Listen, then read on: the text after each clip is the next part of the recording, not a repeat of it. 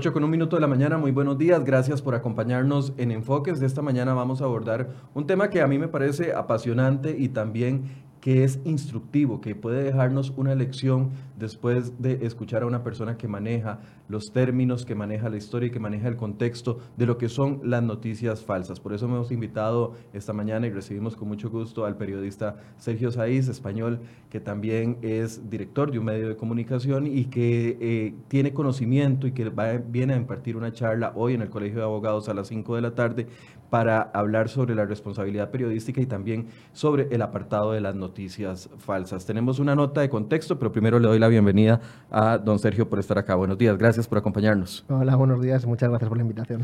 Tal vez hemos preparado una nota de contexto, don Sergio, para que la gente vea de qué punto vamos a partir esta conversación el día de hoy. Escuchémosla.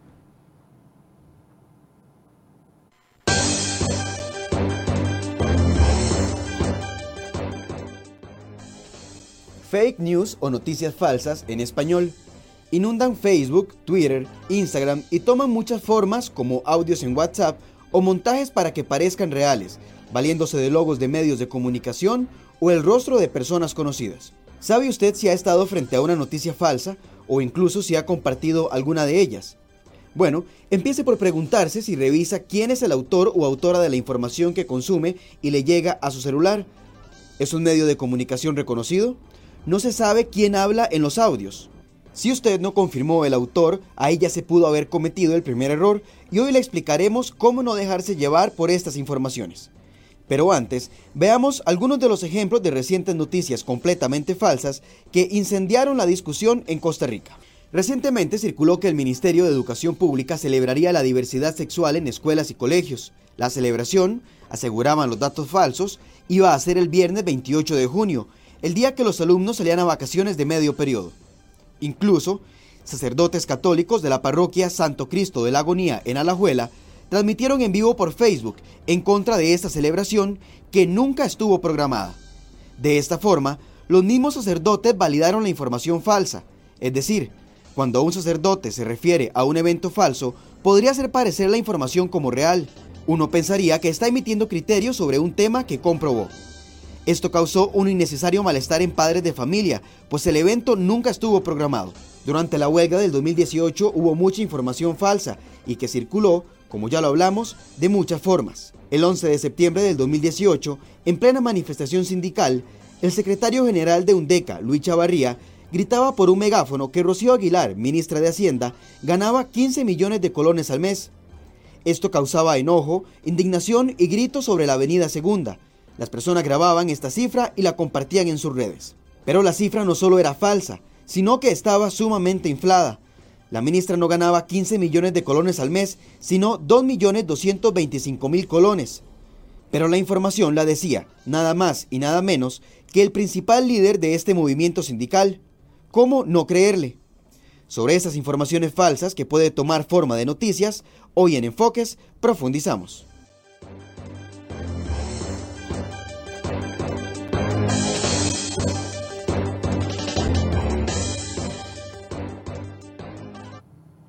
Ahora sí, don Sergio, tal vez empecemos por lo más básico. ¿Qué es una noticia falsa y qué características o cuáles características tiene una noticia falsa? Bueno, yo creo que la, eh, hay que dejar claro que, por ejemplo, eh, en, el, ejemplo que acabamos de ver, eh, por ejemplo, de lo del tema de la ministra, eso no es una noticia falsa, lo que es es una irresponsabilidad por parte de la persona que ha dicho que ha, dado ese dato, que lo ha dado públicamente, y esa persona debería estar bien informada. Una fake news es, eh, es algo que está hecho, es una noticia hecha falsa a propósito. Está construida desde principio a fin eh, con un propósito, ya sea influir, ya sea ganar dinero rápido, ya sea mm, eh, generar confusión. Bueno, los, motivos pueden ser muchos, pero, pero la, diferencia es eso, es que está hecha, es, que, mm, es que es falso, es que todos los datos son mentira. Es decir, es una estructuración hecha adrede con un fin con un fin en sí mismo sin ni siquiera tomar en consideración datos para adornarlo o hacerlo parecer verdad. Sí, hacerlo parecer verdad porque tiene que parecer creíble, ¿vale? Para que la gente se lo crea, para que tenga un, mínimo de credibilidad, que no tiene por qué tener nada de veracidad. Uh ahí la diferencia. Son anónimas siempre. Eh, siempre son anónimas, porque es que mm, hacer una información falsa, en el fondo, es ilegal. Por lo tanto, nunca habría, nunca puede haber un autor, porque es que el autor se estaría metiendo en un lío, en un lío legal muy, muy complejo. ¿Es, es, un, ¿Es una estrategia nueva o es algo que siempre hemos vivido? Eh, pongamos la, la, fake news del 2019 en el contexto tal vez moderno que estamos viviendo desde hace años. A ver, esto existe, esto es, eh, es muy antiguo, existe desde siempre. Eh, no es nada nuevo, la diferencia es que ahora tenemos la tecnología, las redes sociales y que se viraliza a tal velocidad y tiene tal impacto en, la sociedad eh, que es lo que hace que esté, no sé si de moda, pero desde luego que esté de máxima actualidad. Cuando eh, viene la incorporación de las redes sociales, porque le comentaba a usted que, por ejemplo, en el periodo 2010-2014, donde aquí en el país las redes sociales estaban comenzando a fortalecerse, no había tanta guerra social entre todos, todos agarrados contra todos, por eh, el tema de difusión de, desde un Twitter que puede venir de, un anónimo o de un nombre que puede ser un nombre y una foto, pero cuando uno entra no hay más publicaciones que ellas o tienen dos o tres seguidores o como nos sucede mucho durante las transmisiones cuando la gente no está de acuerdo con los temas que comienzan, eh, aquí decimos las madriadas, es decir, nos comienzan los regaños eh, y cuando uno entra a ver quiénes son las personas, pareciera que es una foto falsa, eh, una foto real, una señora con una bebé, un muchacho trabajando, pero ya después uno ve un modelo, etcétera, etcétera, y cuando ya uno comienza a buscar en la información tres seguidores, cuatro amigos, tres fotos, eso también es otra estrategia de difusión. A ver, no nos olvidemos que en el fondo Estamos hablando de fake news como eh, algo muy genérico, pero detrás de todo ello es que hay una industria, ¿vale? Quiero decir, todo esto está orquestado. Eh, cuando hablamos de eso, son perfiles falsos, perfiles creados, son bots que están eh, pues, difundiendo automáticamente todo este tipo de, información falsa. bueno, es que es, es, casi como una organización, por decirlo de alguna manera. Tiene muchísimas herramientas. ¿Por qué la política ha visto en la fake news un canal para jalar para su propio eh, saco? Bueno, aquí esta es una opinión totalmente personal. Quiero decir, yo creo que la política siempre gana eh, cuando las posturas están más confrontadas. Y algo que hacen las fake news es eh, generar mucha confusión y polarizar las opiniones de las personas. Es decir, el que es progresista se vuelve más progresista y el que es más conservador se vuelve aún más conservador en este tipo de climas. Las únicas personas que ganan con eso son los políticos. Por eso yo creo que la política ha empezado a hacer uso de este tipo de, herramientas de una forma muy irresponsable. Se, dice mucho que el tema eh, agarró más fuerza con la campaña electoral entre Donald Trump y Hillary Clinton y que por, ende nosotros países muy cercanos a ellos nos podríamos estar contagiando prontamente. Pero ¿qué papel jugaron durante esa campaña específicamente o tal vez eh, ustedes en España han estado recientemente en campaña electoral también, ha jugado papeles importantes al punto de volcar de una u otra forma el resultado electoral. El problema con Estados Unidos fue que todo el mundo sabía que existían las fake news, que podían influir, pero que podían influir en países con democracias débiles. Y de repente nos encontramos... Con democracias débiles. Sí, eso es lo que se creía. Era como un poco de ese problema es de otros. Mm, a nosotros no nos va a pasar. En el momento en el que ves que eh, las fake news interfieren en un proceso electoral como el de Estados Unidos, considerada una, gran democracia, un país eh, con muchísimas libertades, nos dimos cuenta todos de repente, todos los países, que si eso había pasado en Estados Unidos, a todos nos podía pasar.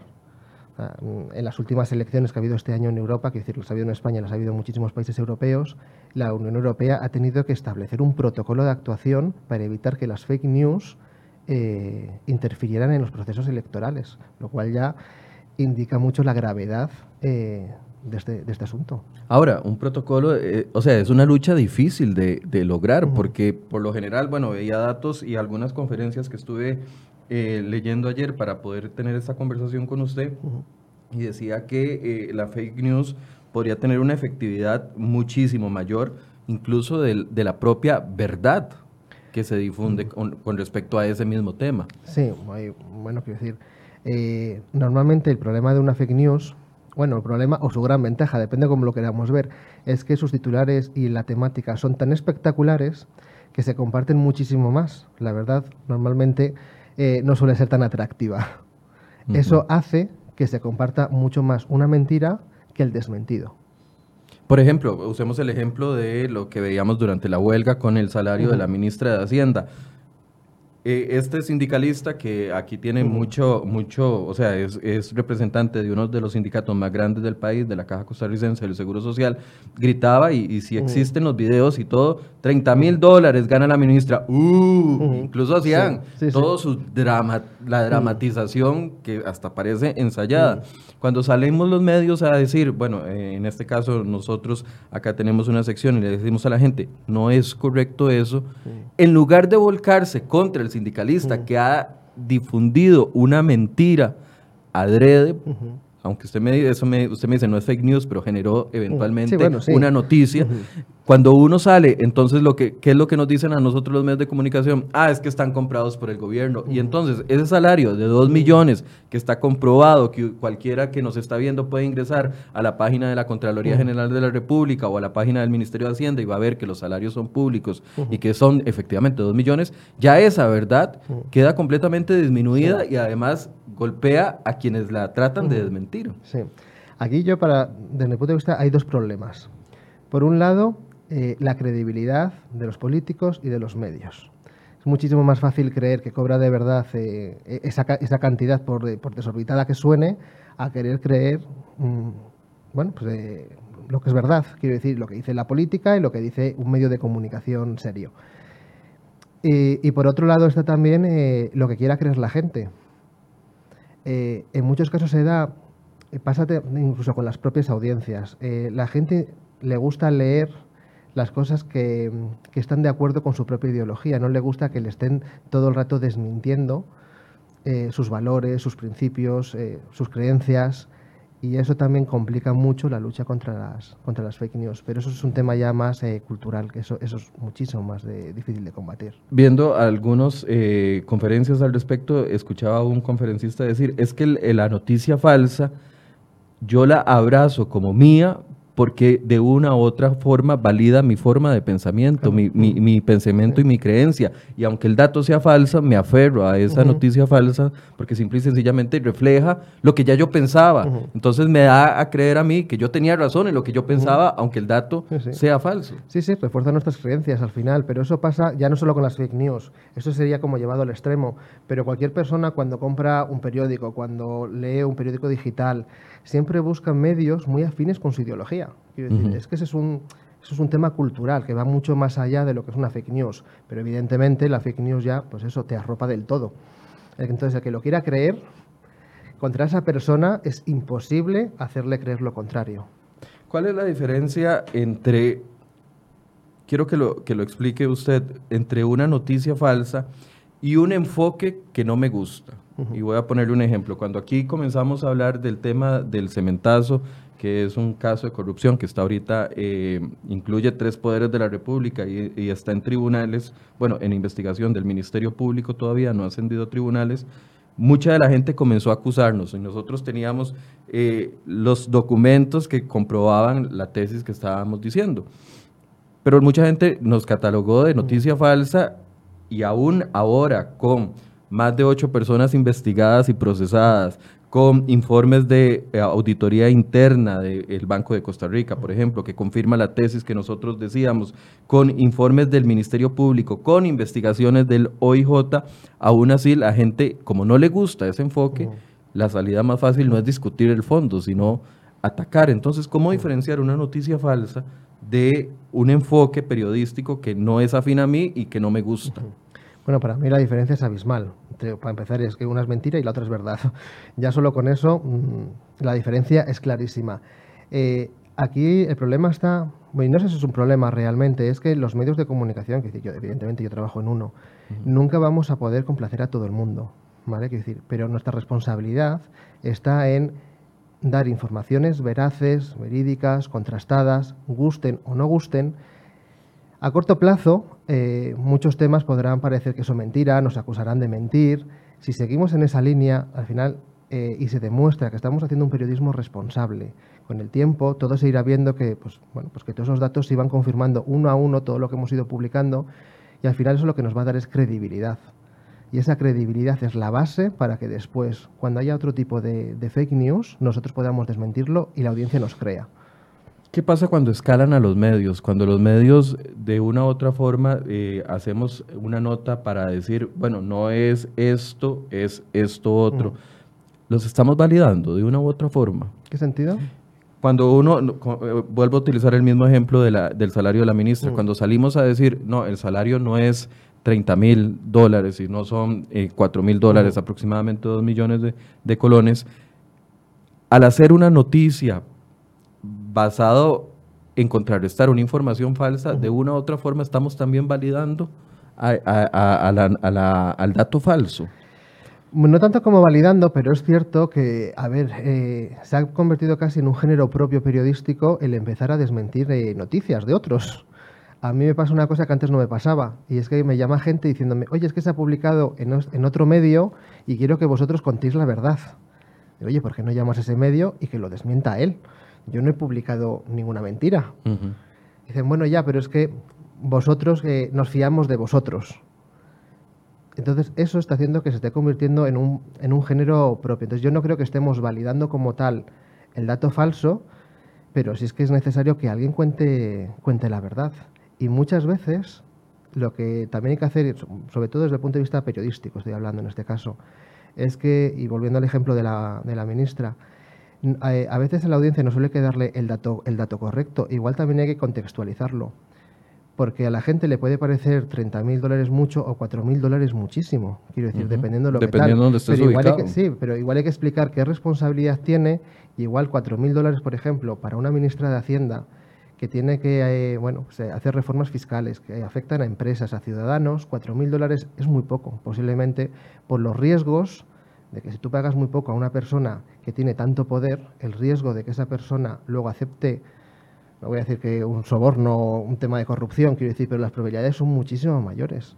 Tengamos en cuenta que a veces hay que explicar la responsabilidad de cada persona y que si incluso esa señora hubiera cobrado 30.000 dólares, igual estaban bien pagados, nunca se sabe. El, estimaciones internacionales, he leído el dato y, no quiero preguntarle su opinión con respecto a esto. Dicen que la mitad, para el 2022, que está a la vuelta de la esquina, la mitad de la información que va a circular en Internet va a ser información falsa. Eh, ¿Cómo ven ustedes ese panorama? Tal vez contextualísimos por qué eso va a suceder o por qué va encreciendo. Yo quiero creer que cuando se hizo ese informe no se tuvo en cuenta las medidas que estamos tomando medios, instituciones, eh, organismos y que no vamos a llegar a eso, ojalá, ojalá. Eh, pero bueno, es cierto que trabajamos eh, bajo ese escenario y que cada día vemos que es una realidad que, que, va creciendo, que no se reduce realmente. ¿Y cómo pueden luchar los países contra esto? A ver, es, es bastante complicado. uno de los temas siempre que se plantea sobre la mesa es legislamos, hacemos una ley para prohibir las noticias falsas, para sancionarlas, para tal.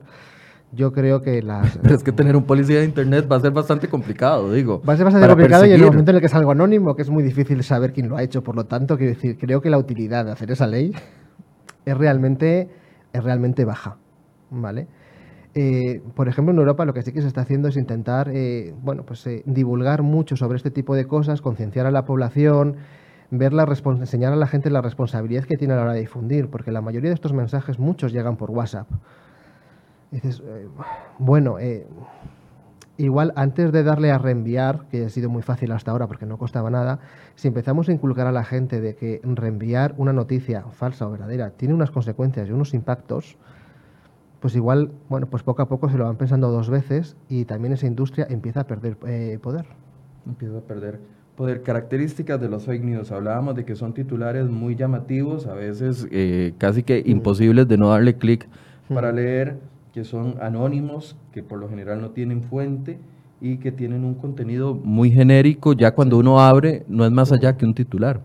Sí, efectivamente, eso son un poco las pistas que te pueden llevar a sospechar de, de que es una, de que es una fake news. Visto eso, una vez que tienes dudas, acude a la fuente original. Es decir, si hay algo que es tan importante, de verdad, quiero decir, si mm, es tan llamativo, tan, todos los medios digitales, en papel, televisiones, lo van a dar, lo van a comunicar. Por lo tanto, fíate, o sea, acude a fuentes fiables.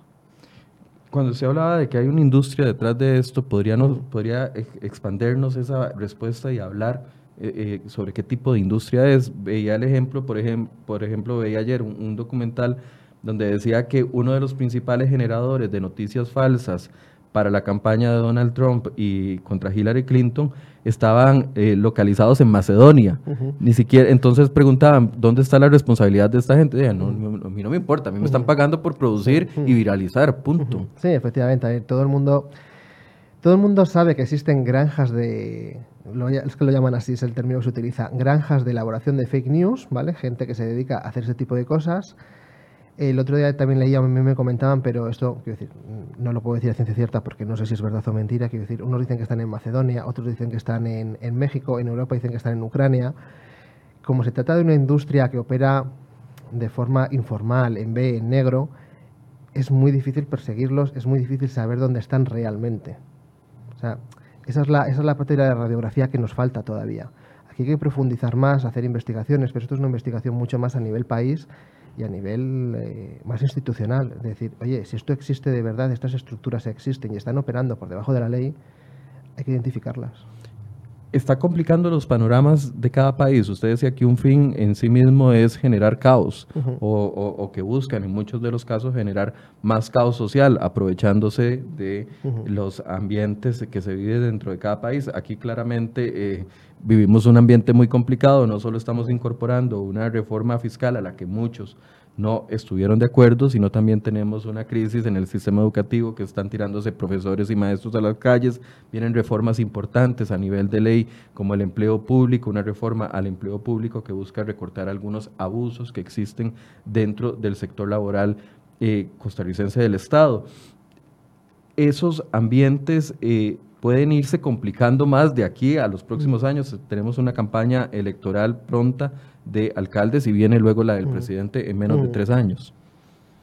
De, ahí la importancia de empezar a concienciar a todo el mundo de la importancia de este tipo de cosas. Y cuando digo a todo el mundo me refiero a los medios de comunicación, que tienen que ser cada vez más responsables con este tipo de cosas, a los políticos, tanto el que está en la oposición como que está en el gobierno. Es decir, no se puede utilizar este tipo de cosas para desacreditar a gente y a la vez desde un gobierno lo que hay que hacer es impulsar medidas, herramientas que ayuden a combatir eh, las noticias falsas y por luego, por otra parte, lo que decíamos antes, la audiencia y los ciudadanos. De, oigan, hay una responsabilidad por detrás de todo esto, no nos dejemos engañar, si en el fondo los grandes perjudicados, los únicos perjudicados, somos los que compartimos alguna vez ese tipo de noticias. Ahora, las, las estrategias van evolucionando. Antes eran tal vez memes que no eran tomados tan en cuenta, después vienen estas simulaciones de páginas donde uno, eh, bueno, aquí existen dos o tres páginas parodia de medios eh, tradicionales o medios que ya llevamos varios años y que con una, un simple cambio en el final, en lugar de .com, un .tv o un punto eh, .org, etcétera, cambian y, y, aprovechan y la gente no se fija en esos detalles. A ver, no se fija porque tampoco se tiene por qué fijar en el fondo, quiero decir. Eso es, para los profesionales como nosotros es muy fácil porque estamos acostumbrados a ver ese tipo de cosas. Para la gente que está en su día a día, que no tiene tiempo, que lee una noticia rápido, lo que no va a estar es mirando la, dirección de Internet si coincide exactamente o no. Pasa lo mismo con el phishing, con el tema esto de los emails que mandan para intentar robarte las claves. Que aquí son muy populares en los bancos públicos te pasa lo mismo, quiero decir, claro, es tu dinero y tal y te estás intentando fijar, pero mucha gente cae porque, bueno, pues piensa que su banco de verdad está muy bien hecho, muy bien simulado. Hay que tener muchísimo cuidado con ese tipo de cosas. Quiero eh, que veamos un videito corto que dura unos 10 segundos eh, del video de Obama, por favor, a mis compañeros de producción. Pongámoslo con el audio para que eh, veamos otra de las estrategias que se está utilizando, al menos en los Estados Unidos.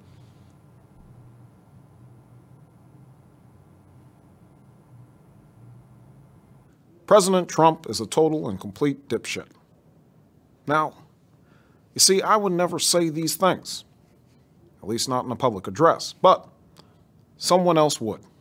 Someone like Jordan Peele. This is a dangerous time.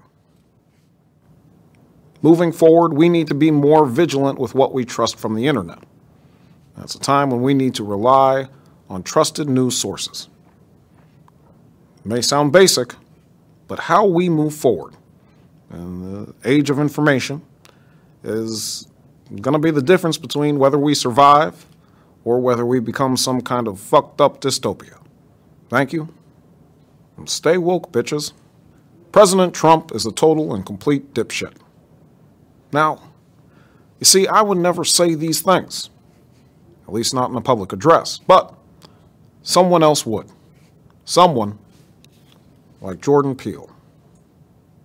This is a dangerous time. Moving forward, we need to be more vigilant with what we trust from the internet. It's a time when we need to rely on trusted news sources. It may sound basic, but how we move forward in the age of information is going to be the difference between whether we survive or whether we become some kind of fucked up dystopia. Thank you. And stay woke, bitches. President Bien, ese es uno de las nuevas eh, cosas que hemos estado viendo y donde uno comienza a escuchar a Obama y ver la toma, el encuadre, la iluminación, de la falta de sellos y todo, pero incluso uno dice, bueno, eh, está hablando Obama, la voz es eh, inconfundible. Le voy a pedir a mis compañeros que me preparen el segundo video que teníamos. Eh, con respecto también a una situación que se convirtió en noticia hace pocos días con Nancy Pelosi, eh, que comienza a conversar. No sé si lo tenemos listo ya. Vamos a escucharlo. We want to give this president the opportunity to do something historic for our country. Give this president the opportunity to do something historic for our country. We want to give this president the opportunity do something historic for our country. Give this president the opportunity to do something historic for our country. Ahí en esa ocasión es el mismo video, la misma persona conversando bien. En el primer caso era un imitador haciendo y moviendo, eh, adaptando las palabras casi a la forma en la que se escuchaba a Obama conversar o lo que uno podía leer en, en su boca. Y en el caso de Nancy Pelosi era exactamente la misma frase, solo que a- alterado para que se escuchara como que estaba ebria. Esto fue noticia en todos los Estados Unidos porque primero salió el video, incluso Trump eh, criticó, aunque no publicó el video, criticó el actuar de Pelosi porque todo el mundo se vendió de que estaba ebria y eventualmente fue que nada más le redujeron la velocidad y la señora sonaba como si estuviera ebria. Con esto lo que quiero es eh, plantear de que cada vez va a ser más difícil reconocer lo que es verdad y lo que no lo es. Sí, a ver, la tecnología lo que hace precisamente es que cada vez sea más difícil de distinguir. Eh, pero pasa con eso, pasa con el phishing, pasa con un montón de cosas. Quiero decir, la tecnología lo que está haciendo es que las estafas que antes se, se producían de otra forma, ahora se producen de forma digital. Y esas estafas también se lleva al mundo de las fake news. Que vamos a ser víctimas de esos, es que eso es, eso es innegable, es imparable y, y nunca se va a poder controlar ni, ni evitar del todo. Es que es, es imposible. ¿vale? Luego aquí está un poco ver también aplicarla a la coherencia. Quiero decir, si tú escuchas a, pues, a Barack Obama eh, insultando. Bueno, ahí dicen un par de malas Sí, palabras. efectivamente. Tal, eso es cuando tiene que hacer sospechar que se puede tratar de algo que no es real. ¿Vale? Y evidentemente, después está la responsabilidad también, es decir, por ejemplo, eh, si Trump eh, eh, difunde una noticia falsa de este tipo, no porque la haya creado él, ni muchísimo menos, ¿no? sino porque él se lo ha creído, quiero decir, y, y lo tal. Después estaría- está bien que ese tipo de gente o ese tipo de perfil que, que tiene tantos seguidores, ellos mismos desmientan una vez que se sabe y pida disculpas. Eso ayuda también a concienciar a la población, a la gente, a la audiencia normal, eh, de la responsabilidad de este tipo de actos. Y es que yo quiero también que hablemos un poco de la responsabilidad que tenemos como lectores, como usuarios de redes sociales y como opinadores en una sociedad donde ahora la voz que se escucha aquí puede ser igual a la voz que alguien escribe detrás de un Twitter. Y es muy fácil echar responsabilidades. Leí mal, o no leí, o no puse atención, o leí solo el titular. Pero ¿dónde está la responsabilidad que tenemos como usuarios que yo creo que deberíamos de comenzar ya a ejercerla? Sí. Bueno, es que yo creo que ahí es un debate que en algún momento hay que plantear. Es el tema de la responsabilidad virtual. Eh, si tú no vas pegando a nadie por la calle porque sabes, eh, no porque seas muy educado, sino porque sabes que eso te va a suponer una responsabilidad de algún tipo, legal, quiero decir, si te- tú pegas a alguien por la calle y te demandan, eh, posiblemente pierdas el juicio y tengas, eh, tengas que pagarle una, una pequeña indemnización. Con las redes sociales pasar, debería empezar a pasar lo mismo. Hasta ahora ha sido algo donde se actúa impu- impunemente. Y aunque hay legislación, porque aquí al menos tenemos legislación que castiga eso. Pero yo creo que la gente también no es consciente de que eso se castiga.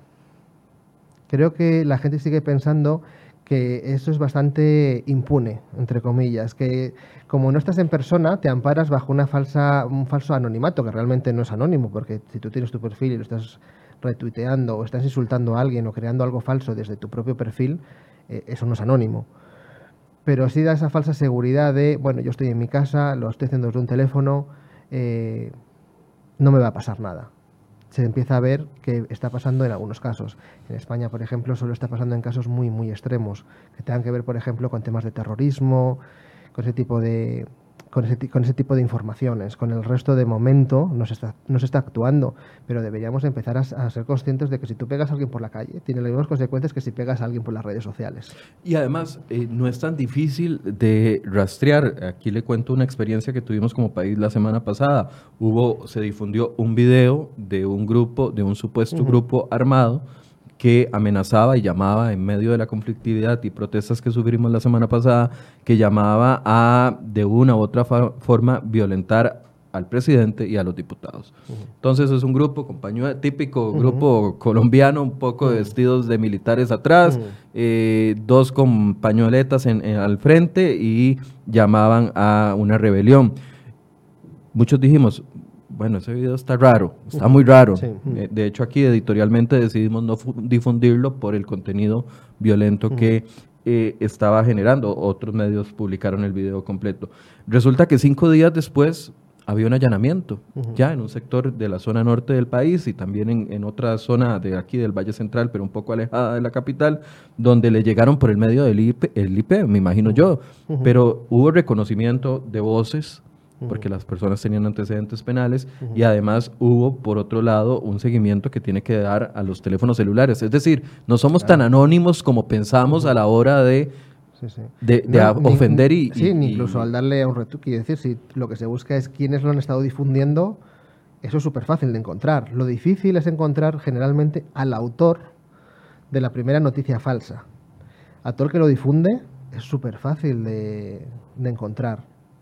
Mm, porque es que eso sí que es rastreable. Por eso digo que es una falsa sensación de anonimato, porque realmente ahí no hay ningún anonimato que valga.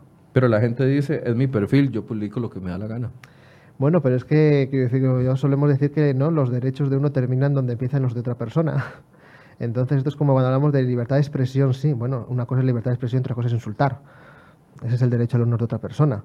Entonces, eh, sí, opinemos, expresémonos libremente, afortunadamente para eso estamos en democracia, pero precisamente una democracia también lleva unos, eh, unos deberes, y esos deberes están en el respeto ni a insultar, pero tampoco a difundir informaciones falsas que puedan eh, herir a otra persona. Mira, en España tuvimos, hemos tenido hace poco un caso muy grave, no, no fue una fake news en este caso, pero eh, fue que se difundió un vídeo sexual de una persona, de una trabajadora de una empresa, lo difundió mucha gente con muy, o sea, cero responsabilidad. Esta persona se acabó suicidando. Quiero decir, las consecuencias de haber difundido ese vídeo es que han sido mortales en este caso. Ujú. Entonces, eh, ahí hay una responsabilidad. Y ojo, esos casos están penados. Y esa responsabilidad se persigue no solo al que, al que graba el vídeo y lo difunde por primera vez, sino a todos los que contribuyen a difundirlo después. Porque eso es ilegal. Ujú. Eh, aquí sucedió un caso también, eh, nos pasó en este medio de comunicación, incluso el medio tomó la decisión de demandar y ganó ante los tribunales porque una persona había utilizado toda la línea gráfica, eh, copiado un titular, utilizado la misma cantidad de palabras eh, y tamaños y letras y todo el asunto para difundir una información política durante la campaña electoral de 2014, me parece. Cuando lo condenan, la, la persona dice, "Ah, es que era una broma. Pero es que tiene consecuencias reales. Sí, sí. No, efectivamente. A ver, yo no creo que llevar este tipo de casos por la vía judicial a corto plazo son cero efectivos porque el daño ya está hecho. Pero sí considero que hay que empezar a hacer ese tipo de actuaciones y que se vaya conociendo el resultado de las decisiones judiciales, viendo que tienen consecuencias, para que de alguna forma sirva de, bueno, de, de utilización disuasoria para que se dejen de hacer en el futuro. Entonces, a corto plazo no, no son muy útiles, creo que a largo plazo son más, son más útiles precisamente por lo que usted comenta. Ahora, eh, voy, quiero, quiero leer aquí uno de los comentarios porque es uno de los que yo recibo Mm. todos los días cada vez que me siento acá. Mm. Eh, y es con respecto a los enfoques. Eh, voy a ver si lo, si lo ubico de una... Aquí está. Me pone Orfilia Delgado. Michael, porque, porque ustedes no deben dar enfoques periodísticos. Ustedes deben de publicar hechos y datos sin emitir criterio directo o indirectamente. Pero pareciera que la gente ahora está reclamándonos a los periodistas el hecho de opinar y a ver, el periodismo desde que existe se define un enfoque para una noticia. Nuestro deber es dar parte y contraparte, pero eso no quiere decir que cuando se está cometiendo, entonces no existiría el periodismo de investigación de denuncia, por ejemplo, pero pareciera que ahora a la gente sí le molesta eso. Yo, bueno, ahí tengo sentimientos encontrados.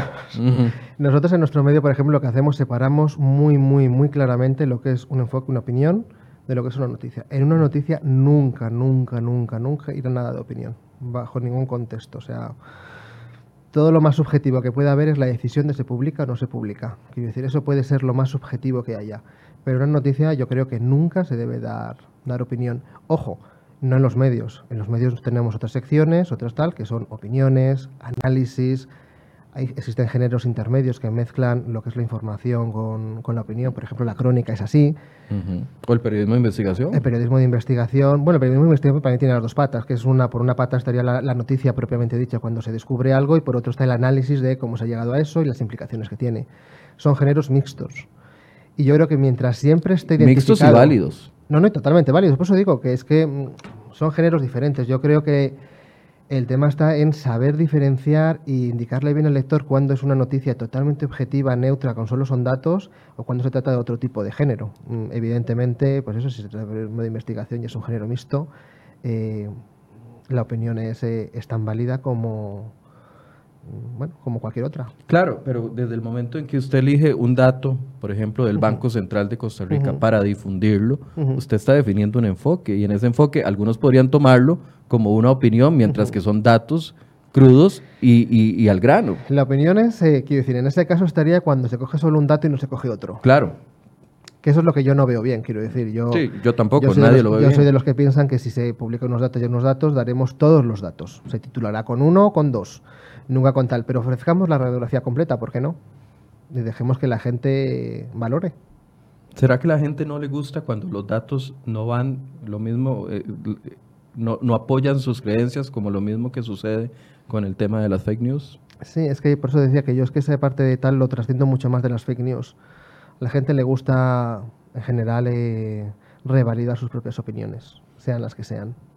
¿Qué, qué escenarios ve a futuro, aparte del que ya hablamos, de una lucha que tiene que establecer más encarnizada tal vez o más eh, fuerte por parte de eh, instituciones? No hablemos solo de gobiernos, hablemos de instituciones, hablemos de eh, comercios, hablemos de ORGs que tienen que defender sus posiciones contra mentiras fabricadas como lo son las fake news. Sí, a ver, yo creo que la clave está, bueno, no sé si la clave, pero desde luego en este escenario es imprescindible monitorizar constantemente lo que se está diciendo de ti eh, en redes sociales, en medios, eh, bueno, de, de todo tipo, ya seas una empresa, una institución, eh, un medio de comunicación que utiliza nuestras cabeceras a veces de forma, de forma irregular y, y desmentirlo. Mm, Es que eso o sea, tiene que ser un principio básico. O sea, ahora mismo la lucha contra las fake news eh, requiere recursos. Hablemos de eh, la charla que van a dar hoy a las 5 de la tarde y el enfoque que ustedes van a dar y quiénes pueden o no pueden participar. Ujú. Bueno, no, pueden asistir, eh, puede asistir todo el mundo, es, eh, es, eh, es una, es una mesa abierta, un, un coloquio abierto, es en, lo organiza la Fundación Cruza y se celebra en el Colegio de Abogados y Abogadas de, de aquí de Costa Rica hoy a las 5 de la tarde. ¿Y su charla va a estar enfocada en qué? Mi charla va a estar enfocada precisamente al periodismo responsable, de cómo contribuye, eh, bueno, pues eh, dotar esa credibilidad a los medios para, para luchar contra las fake news. Y después hay una mesa redonda, en- yo no participo, participan otras personas, eh, gente, gente de medios, eh, para valorar un poco qué mecanismos se pueden implementar en la lucha contra, contra las fake news. Bien, 5 de la tarde en el Colegio de Abogados. Eso es. Bien, muchas gracias, don Sergio, por habernos acompañado esta mañana unos minutos y por eh, ponernos en contexto la, por situación. Un placer. Bien, y gracias a ustedes por eh, vernos. Los esperamos mañana a partir de las 8 de la mañana acá en Enfoques. Buenos días.